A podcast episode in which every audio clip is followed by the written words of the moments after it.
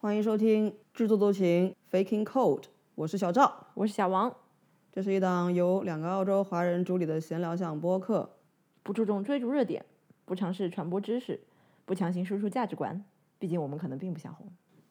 二零二二年的这个总结项的节目，那讲完接地气儿的，我们来聊一些这种呃，形形形而而上上的啊哎，嗯，对哎小赵先来，这个他擅长。怎么是我擅长啊？不是，这小王规定的，啊，我们要讲出自己的这个年度最佳书籍（括号如有）。嘿，你有，那我肯定也有，对不对？电影儿、电视剧、综艺、A P P、五唠嗑、抛抛 Podcast，对吧？那我就只能对吧？有啥说啥，对不对？对，最佳书籍，我读完了新书就一本《青春国史》。嗯，年度最佳书籍只能是它，就是新书啊，回去看的不算。我去年其实还看了一遍《琅琊榜》， 但是这不算，对吧？嗯，我读了的这个正经的书 就是这一本儿。就是我的重走吧，就是我们俩同时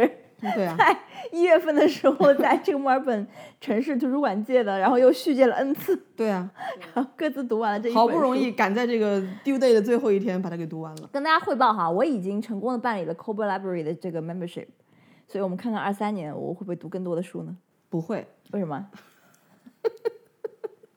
不会、啊。嗯，对，《青春国史》，《青春国史》是袁林老师写作的一本历史书，讲的是秦城里面关押的人以及他们自己回忆在里面被关押的过程。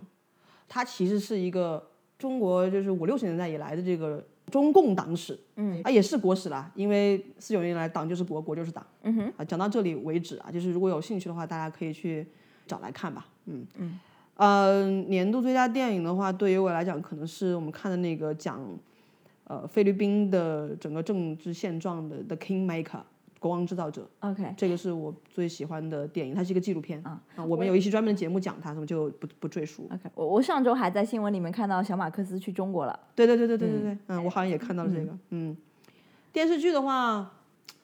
我本来是想要说的一个电视剧，但是又会被小王嘲笑。我先讲出我的答案是《僵尸校园》，好吧？这是我年度觉得最佳哎，电视剧。只能说一个嘛，我都写了好多个。那我不知道啊，你说最佳，那我能怎么讲呢？对吧？对，但是其实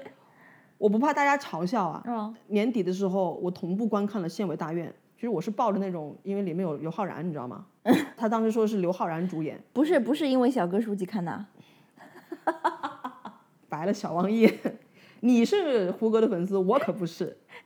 我为了小哥书记看了最后一集啊。我觉得这是一 个拍的不错的一个国产电视剧。嗯，怎么讲呢？你要去无存精，嗯，就是当然它这里面有很多歌功颂德的部分，比如嗯说、那县委大院里面是不是有这么多好东西，这本身就是一个问号。但是你把这部分明显是假的东西给去掉，它给我提供了一个观察中国社会的另外一个镜片吧。嗯哼，就是在中国的基层，说白就是农村和那些真正到基层跟农民打交道的人，他们为什么不吃精英主义的那一套？以及你从这个基层的治理和基层的结构方面，我觉得它是能够提供给一些我以前可能不是很周到的一个视角。嗯嗯、v l o g e r 陪审团我们是今年开始看的吗？嗯是的，陪审团还不错，但是我们已经很久没有看陪审团了，因为台湾的小吃太雷同同同质化太严对重，就到了后来就已经就觉得啊，你们都吃这些东西就就算了吧，对吧？ 然后就听他们乱哈拉。你现在还有听他们播客吗？啊没有哎，嗯嗯，就我最近在听的台湾播客是王伟忠的那档叫哎我说到哪里了，但哎，是我什么？哎我说到哪里了，哎，我说到哪里了？哦，他说小 S，你要什么什么？小野怎么 讲？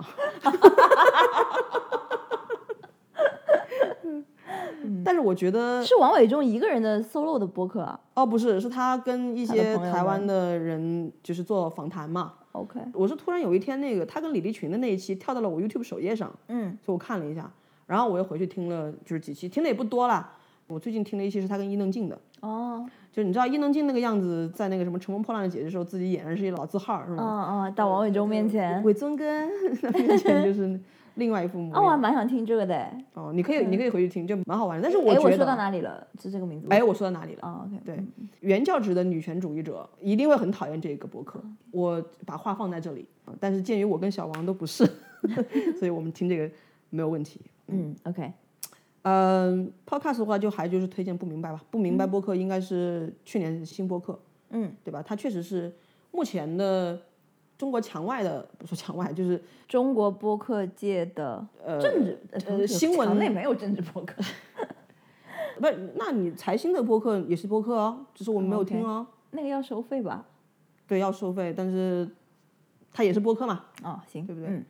如果是对中中国的时政就是感兴趣的话，就一定是不可以错过不明白播客。但里面的人褒贬不一啊，包括最近一期我们听人讲王志安的那，就是哦，一那期，个就很普通，对吧？嗯，让人听了想翻白 眼。嗯、对，最精彩的应该还是这个二十大前后的那些，嗯还有就是一些采访年轻的抗议者的几集，对也对是对听到蛮感动吧，想落泪。对，这就是我的年度最佳推荐吧。呃，我年度书籍就是我唯一读过的那本《重走》，是关于重走西南联大这条路的这本书。我一直没问你，你给他打多少分啊我不记得了，可能是四颗星吧，就是那种？Out of five，耶 OK 嗯，这是一本需要耐心就耐心跟蛮认真的，就因为它中间有很多掉书袋的部分。 OK。不是掉好像书杨绛袋就是这样一个人，我看过他的那集一席，嗯，他如果是在讲他在当地旅行，就是他重走当年西南联大旅行团，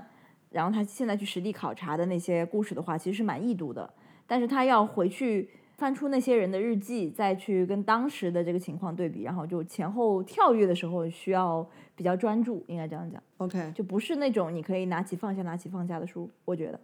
我听他那一期现在讲，他好像做了一些人物访谈，嗯，嗯，里面这一部分多吗人物访谈其实是跟他们这些人的后代呗， ？OK，有一些，但是他更多还是去他们第一手的一些日记啊这些资料。嗯，好，电影方面的话，我只说我的五星电影，二零二二年的五星电影分别是《上帝之手》这一期电影，其实我从来没有在我们节目里面讲过，你不是去串台的时候在聊串台的时候，候聊了，被剪掉了， 好像是被剪掉了。我这段可以留下来吗？ 你可以找他们把原文件拿回来，然后再自己放一个呗。没有这个不不敬的意思啊， 就是说我我想了一想，好像没聊 过的。嗯嗯，这其实我也不是说我所有细节还记得，这是一个 Netflix 的一个自制片。你在看的时候，我好像瞄了两眼，嗯我觉得那个 CG 做的有点假，啊就是，CG 哪有 CG 啊？就是他们那帮人坐在船上漂的时候。嗯哦，对对对，不，anyways，我没看啊。他是导演写给那不勒斯的情书。我一看到他跟马拉多纳有关系，我就不想看。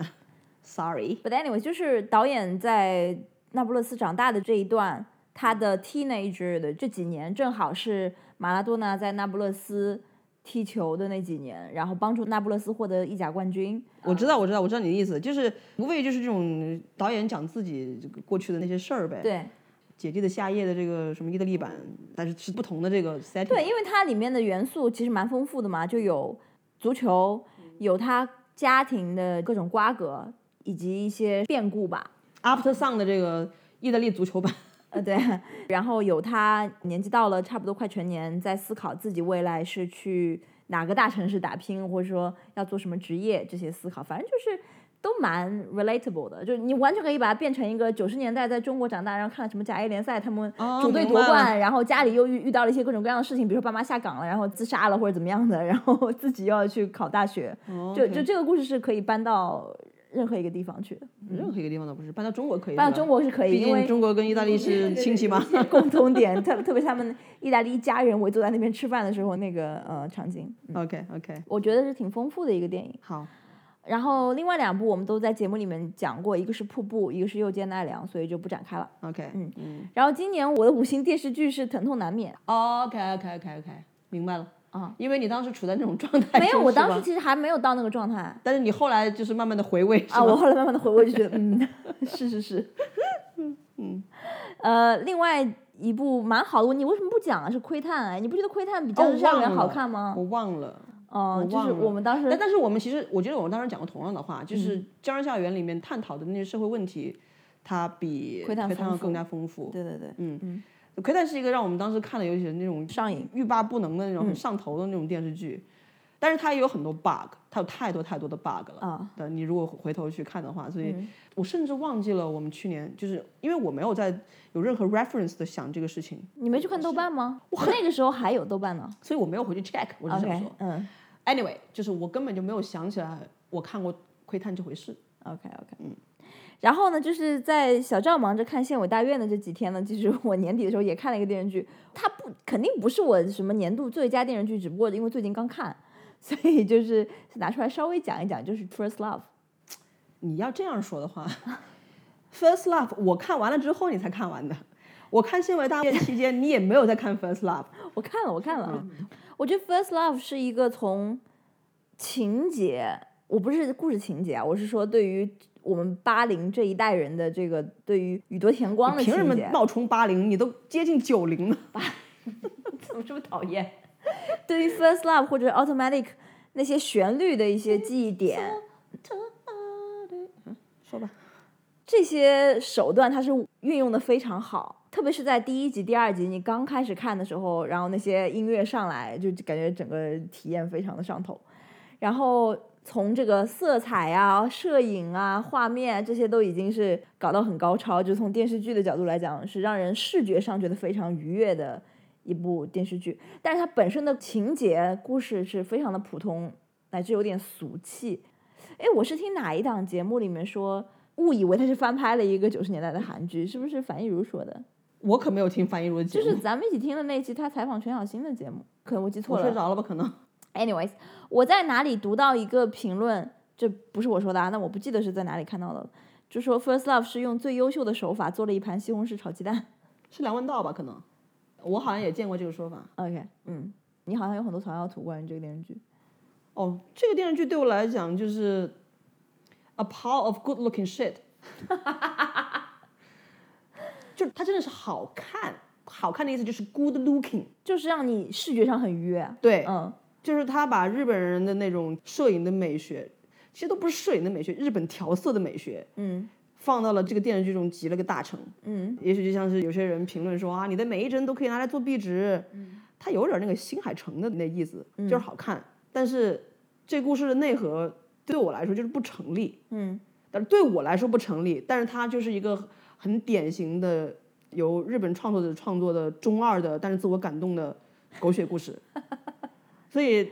真的如果不是因为它是一个日本电视剧，嗯，并且我可以在 Netflix 看这个 4K 高清来看它这个 good looking 的部分的话，我早弃了。这也是为什么我中间去看《县委大院》，我也没有看过 First First Love Love，嗯，就是对我来讲特别蠢，嗯，就是你在火车上远远的看见了一个女孩儿睡着了，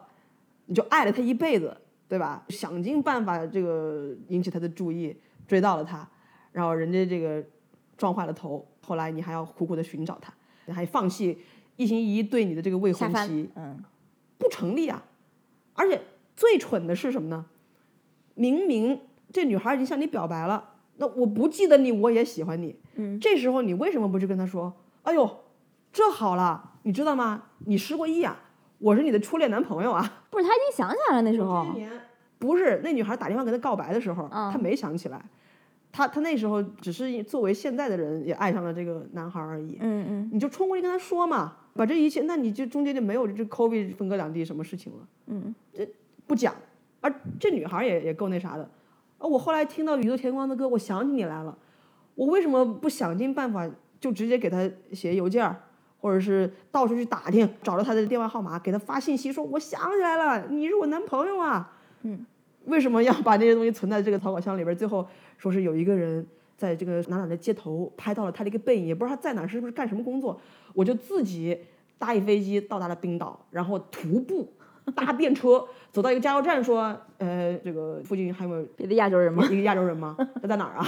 然后这大爷还告诉你说，哎，有亚洲人，他在机场工作。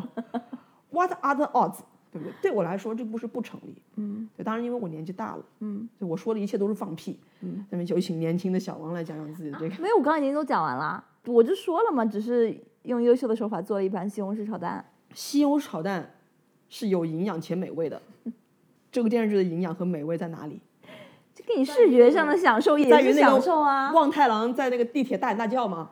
我真是觉得这日本人啊，老是喜欢把自己就是描述的说他们特别中二，会在这种公共场合大喊大叫。嗯我在日本旅行的时候，从来没有见到一个日本人 大喊大叫，除了那种晚上十一点钟喝醉了酒的人，那是另外一回事。我从来没有见到一个日本中年人在地铁站里面 冲着一个女孩大喊大叫说：“你要加油啊！” 你在日本才多少天？一耶，但是就是我就没见过嘛。嗨，不喜勿喷，个人观点，不喜勿喷。然后就讲那个关于 App、Vlog 跟 Podcast。App 的话，我就是想推荐 Day One， OK，很贵的那本嗯儿，很贵的那个写日记的 App，但是它真的很好用。我好像之前跟你分享过，原因是什么？对你跟我分享过，啊，就是说它就是一个专门为了让你写日记而设计的 app，它的一切 UI UX 设计都是为了让你更好、更容易、更有更规律愿的。意写日记对，啊，它给你一些这个自我创作的空间，就是 template 方面，但是它又没有像 Notion 一样给你一张完完全全的白纸，嗯，就它里面的大部分功能，我相信用 Notion 都可以实现。但是 Notion 的话，你需要自己去设计，但是你又不一定能做到像 Day One 那么美，啊，所以 anyways，我在弃了 Day One 相当长一段时间之后，现在又回来了，嗯，我明白你就是那些高雅的人说的，你需要的是一个封装好了的东西，而不是一个散装的东西。你需要这种封装感。 OK，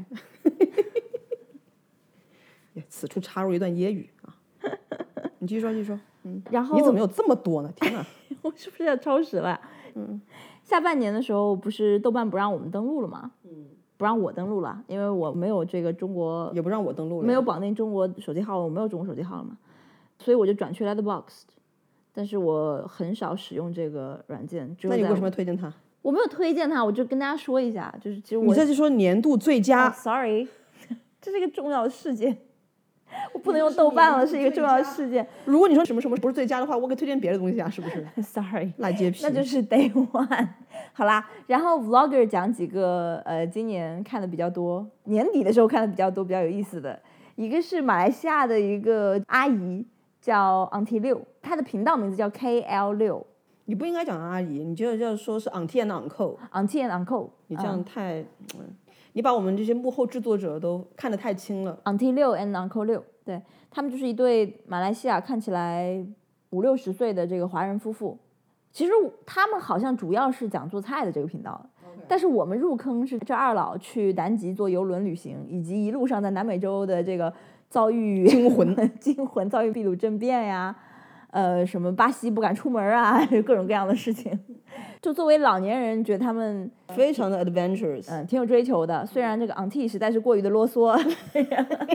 一样的事情 auntie 跟你翻来是覆去、翻来覆去的讲。哦，你有资格说人家哦。 哎呀，嗯但是我还是希望我的父母能够有 auntie 跟 uncle 这样的探险精神了。我也希望，望我的父母有 auntie 跟 uncle 这样的探险精神和生存能力。嗯，但是我父母的英语首先就不如他们好。嗯，他们可以自己在中国做任何的事情，这我不怀疑。但是你让他们环游世界这件事情，语言观就很难过。嗯，anyway，而且 auntie 这种随便跟任何人都可以聊起来，又可以 大笑，是交朋友的这种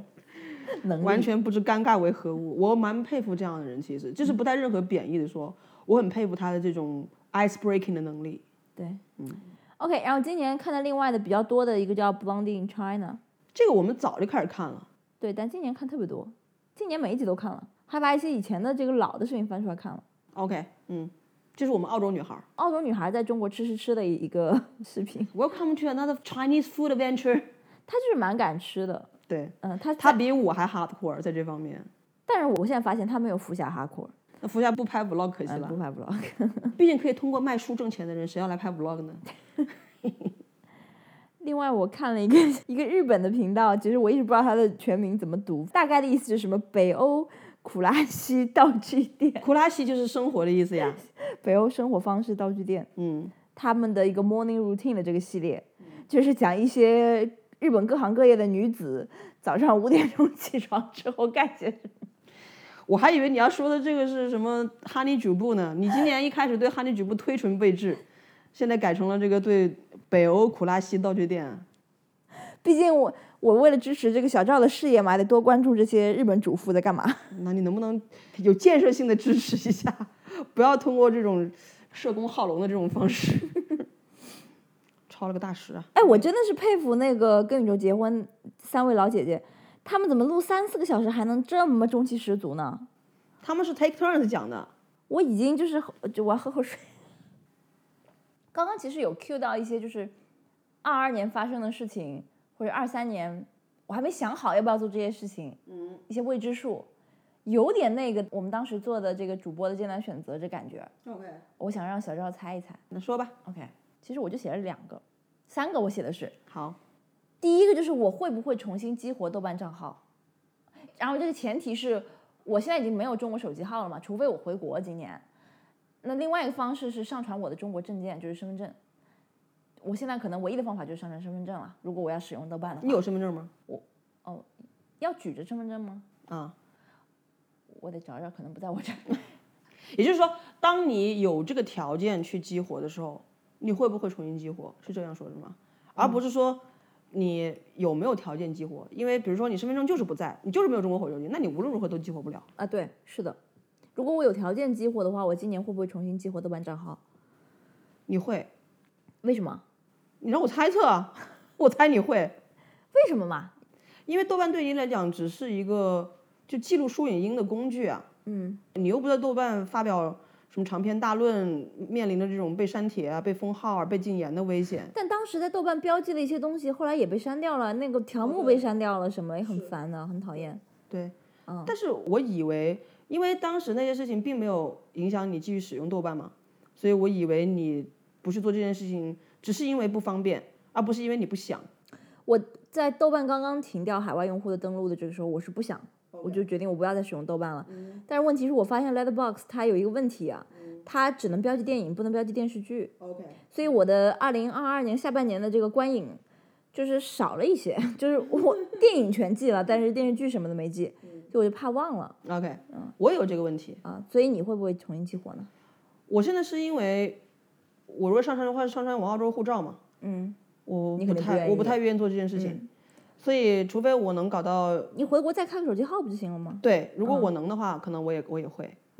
但是我的问题是，如果我回国开了一个手机号，我这个手机号又不能海外漫游，我到了澳洲，他如果发验证码到那个手机号，我怎么办啊？你就要把那个手机号带出来啊，他不能漫游怎么办呢？可以漫游的，现在所有的中国手机号都可以漫游要，钱不？你只要不在外面使用它，就不会要钱。好啦，第二个问题，我会不会重新下载小宇宙 app？ 你会？我不会，这道题你答错了。 为什么不会啊？难道我购买的这个《别来年见》这档节目你不收听吗？我们这不是在你的 iPad 上收听吗？的问题是你不是时时刻刻都拿着我的 iPad 呀、我不需要时时刻刻收听这一档节目。我的意思是说，当你想要收听它的时候，比如说上班的路上，你拿不到我的 iPad 啊，这档节目的更新频率太低了，我觉得就是每周找一个在家的时间收这听。是一种吐槽吗？？作为一档收费节目，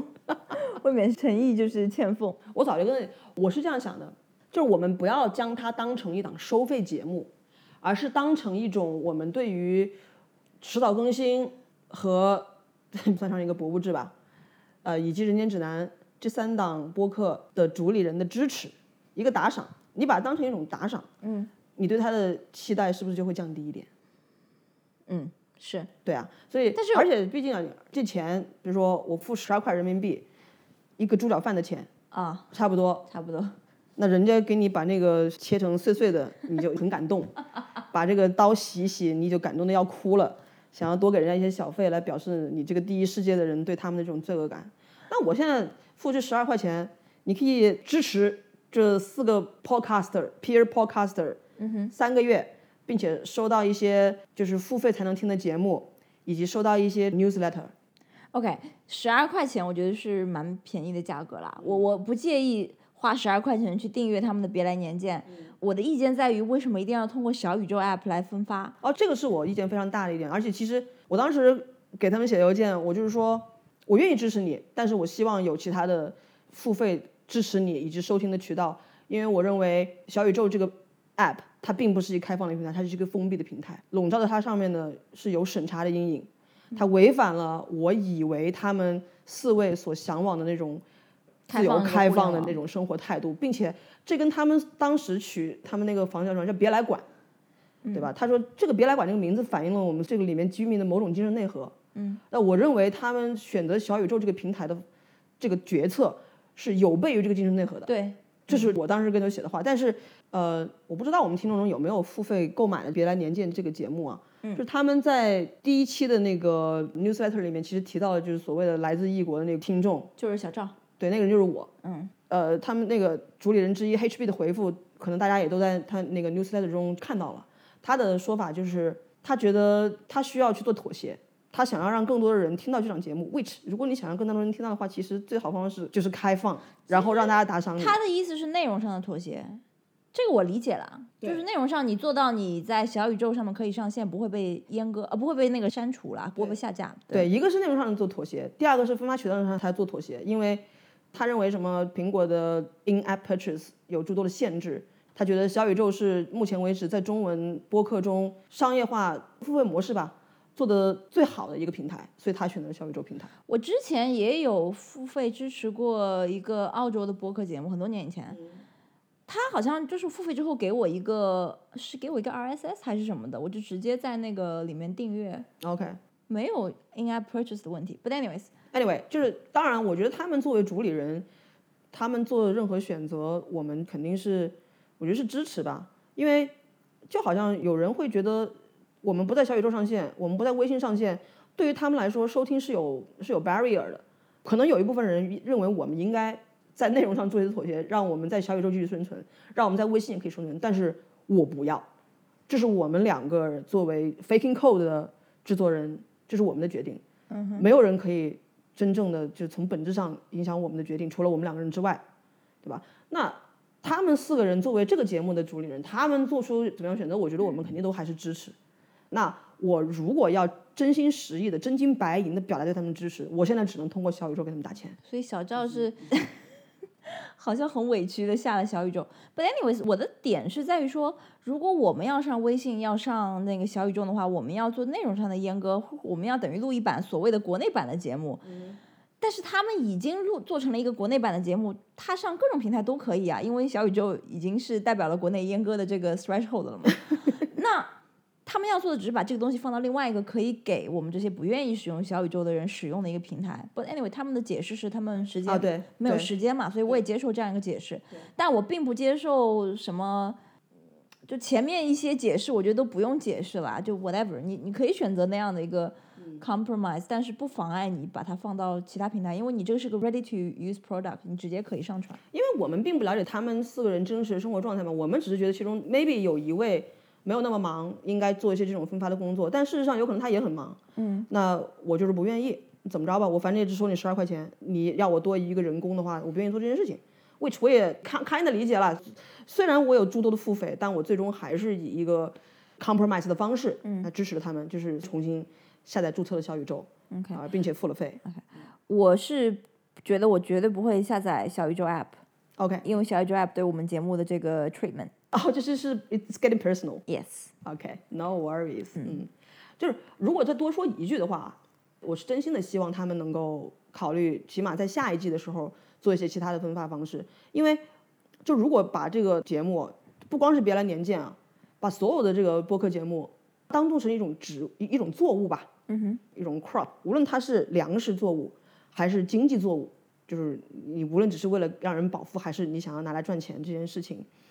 你的主理人肯定是 growers，就种这个东西的人。那你的创作环境是整个的这个气候和 fertilizer 能够帮助这个东西长得更好。那我觉得分发渠道这个东西，它其实就是种植田，你这个田土的面积大小、它的土质、它离水源的远近，它其实都会长远的、缓慢的，但是非常非常关键的影响整个这个作物的生长和它的产出。所以我是觉得，他如果真心想要自己做中文播客的商业化的尝试，他就应该尽量的把自己的试验田要扩大嘛，啊要但选择是最好土壤的试验田嘛。还有一点是我刚刚想到的，就是说他好像在给你的回复当中也说到了，是因为他觉得这个别来年鉴的内容啊什么的，让他觉得他的主要听众群的考虑，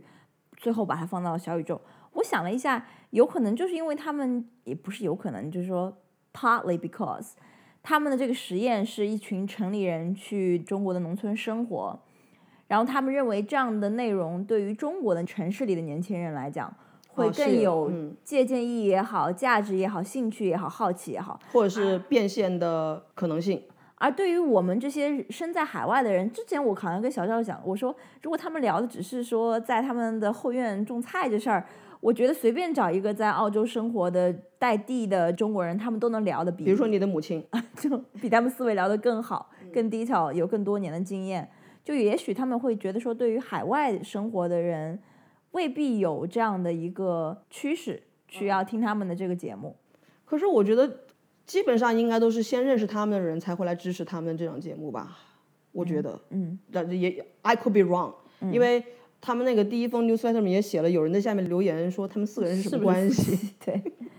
But anyway，我觉得他们四个人的名气大部分都是在小宇宙，所以从变现的可能性来讲，就是这种转化率来讲，可能也是在小宇宙上我面。 again doesn't matter，你可以在小宇宙上卖你的产品，你可以到其他地方也卖你的产品啊，嗯没关系啊。小宇宙要跟你签什么 exclusive 的合同吗？也许啊，我不也知许道，，也啊许，也许，对也许对。啊。But still，嗯 yeah， ，OK，这是我的两个问题。嗯，小赵呢？啊，我的问题是这样子的啊，嗯，第一个问题，我会不会换手机大概率不会， ？OK，至少上半年不会。下半年的话，要看那个 iPhone 十五出来，它会不会出小屏手机。如果它不出小屏手机的话，那它出 iPhone 十五的时候，十四的这个降价程度到一个什么样的水平，主要是从性价比跟这个使用体验方面考虑。但小赵是想换的、我今天早上已经把答案告诉你了，就是答案就是我不会换， 哎 o k 这手机只要还能用，我就不会换它，除非它坏了。那你为什么把这题目放在这里面呢？因为你老觉得我要换手机，知道吧？隔三隔三差五就跟我说你要不要换手机，最近什么什么打折，什么什么这那的什么的，所以我就正面的告诉你，我不会换 OK，好吗哎 OK，如果会 OK 换，只肯定是因为这手机坏了。嗯， ，OK，第二个问题，我会不会购买新的相机？有可能，但这两个问题是有关联的，因为你经常在徒步的时候在那边抱怨说自己设备太多，要买一个什么既能拍视频又能拍照片，最好又比较便携的设备，说了半天好像就是一个手机。然而你又跟我说你不会换手机，那你的新设备不就是一个相机吗？所以有可能，而且你的相机也比较的呃旧，然后有些功能上面好像不是以前那么好用，嗯，对。我问这个问题我也不知道，说实话，嗯，就不像刚刚那个答案那么的对明确，对吧？对，嗯因为我有换相机的 incentive，啊，但是没有那个 budget，嗯，所以如果我要碰到一个特别划算的一个 deal，也许我就换了，我觉得，所以嗯这是一个不由我决定的问题，我觉得，所以就随缘吧，嗯。 ，OK，下一个问题，家里会不会换新冰箱？ 会，为什么呀？不然的 Good Guys 一百块钱的这个 credit 用不掉了。它有三年呢可以 用的。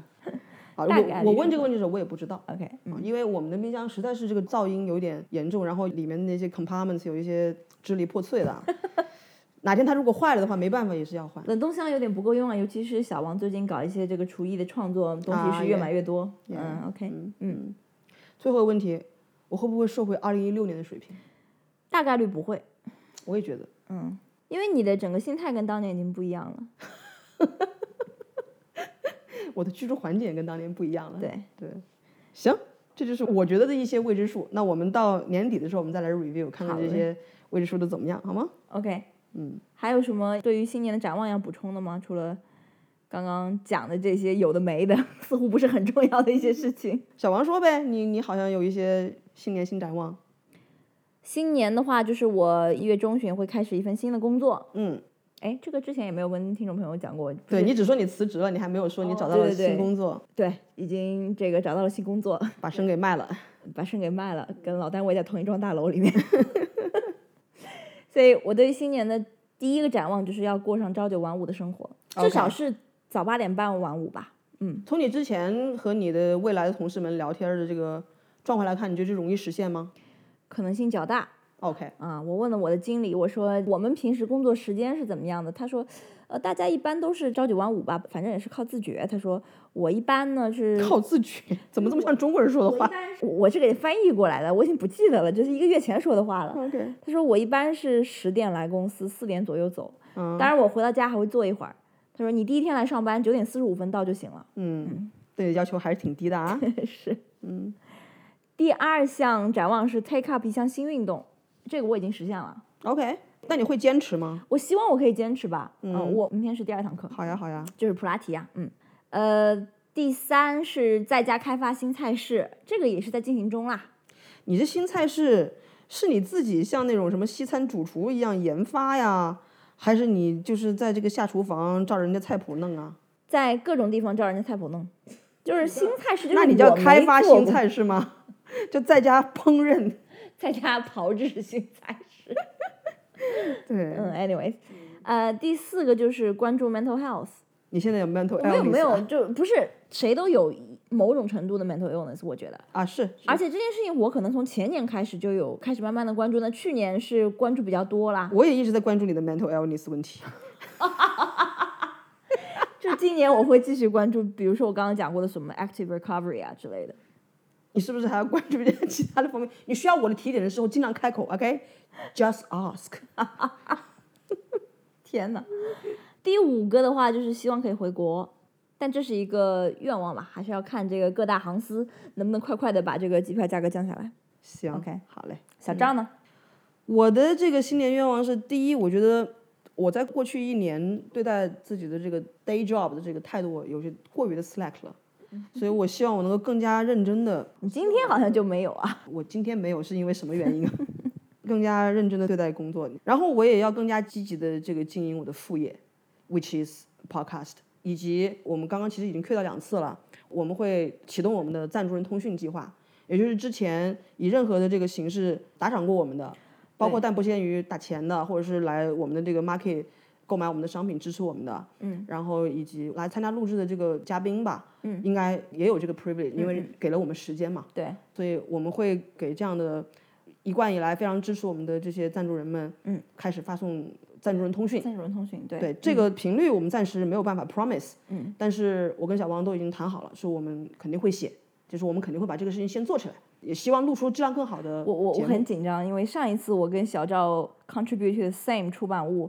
还是就是他是我的主编的那个时候，不是，我必须要要说一下，就是我虽然是那本杂志的主编，但是我并不是小王的责任编辑，那个版责任编辑不是我，是别的编辑帮你改的稿子，不是我 ，好吧，改都懒得改。嗯，OK，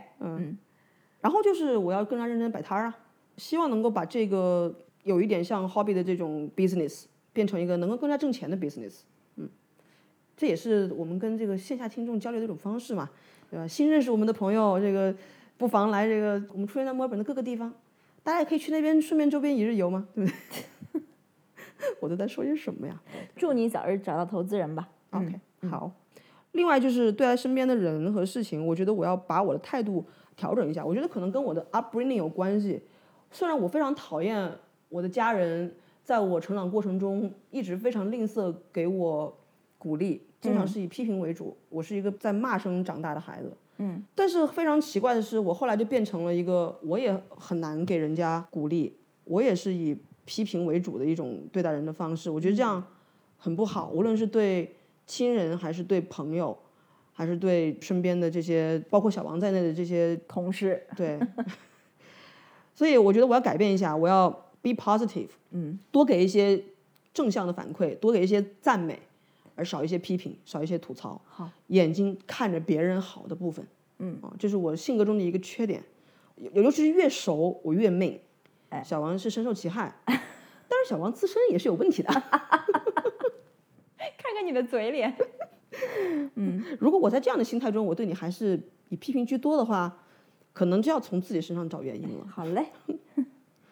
最后就是一些细节方面，就是我在回顾整个2022年拍的照片儿的时候，我发现一个问题，就是当我在拍摄风景的时候，很多东西是雷同的。嗯，就比如说我有，当我出去的时候，我会拍摄200张照片，但是我经常是，如果中间没有什么 big events 的话，我经常是三五天都没有任何一张照片。所以我对自己的这个期待是，拍风景的时候我要少按快门，嗯哼，但是在记录生活的时候，我要多按快门。那你有开始践行了吗？有啊，今天去那个 One Thousand Step Walk 的时候，我就在记录我从哪里开始，然后走到哪里的这个方面，我就多按了快门。但是在同一个地方拍摄东西，我就少按了快门。嗯，希望将这个贯彻下去。好的，这也反映了我的某种精神内核。嗯， 好吧，那聊完了吗？相当于是差不多了，超时了啊。那会我不们会剪成上下期啊？最后，我们反正就是给大家提前拜个早年呗。好，呃嗯、估计下一期上线应该已经是兔年了。嗯，让我们在一首《彩虹爱兔子》的这个 歌曲，爱彩虹。兔子爱彩虹，哎，大家有没有看到网上有一个流传的这种杜撰的春晚节目单？太逗了！当时小王给我读的时候可不是这样读的，我说啊，什么雷佳和陈奕迅一起唱歌，他不是在开演唱会吗？啊，怎么周杰伦怎么在二十四点以后出来表演啊？嗯，还有宋祖英怎么来宋祖英怎么还跟赵本山有个节目啊？岳云鹏怎么跟于谦儿一起说相声啊？ 然后我说怎么没有易烊千玺啊有有有， ？OK，嗯，一个虚假的春节节目单啊，嗯，不过嗯，这冬天可能有这种可能性啊，就是部分听众的家里面可能有一些不幸的事情发生，因为这个冬天也发生了很多不幸的事情嘛，嗯，嗯，怎么办呢？就只能希望明天会更好吧。很久没有放那个片尾音乐了，不如这一期我就插入一个明天会更好吧，一个每次都能让我听到热泪盈眶的这个歌曲。是。我有没有说过之前二零一一年我在台湾旅行，正好不是正好遇到，就是特别选在他们这个民国一百年的时候去，嗯然后在台北看了他们建国百年的文艺汇演，他们也演唱了这首《明天会更好 OK，、嗯我觉得这种，哎，尤其是在一些发生了重大的事情之后，当你唱起这样的真正的励志歌曲的时候，那种流泪的冲动，它是一种一种生理反应。哎，希望明天会更好吧。》。嗯嗯，好的，那就提前祝大家兔年大吉，万事如意，明年见喽。明年见。哪里？燃烧着梦想。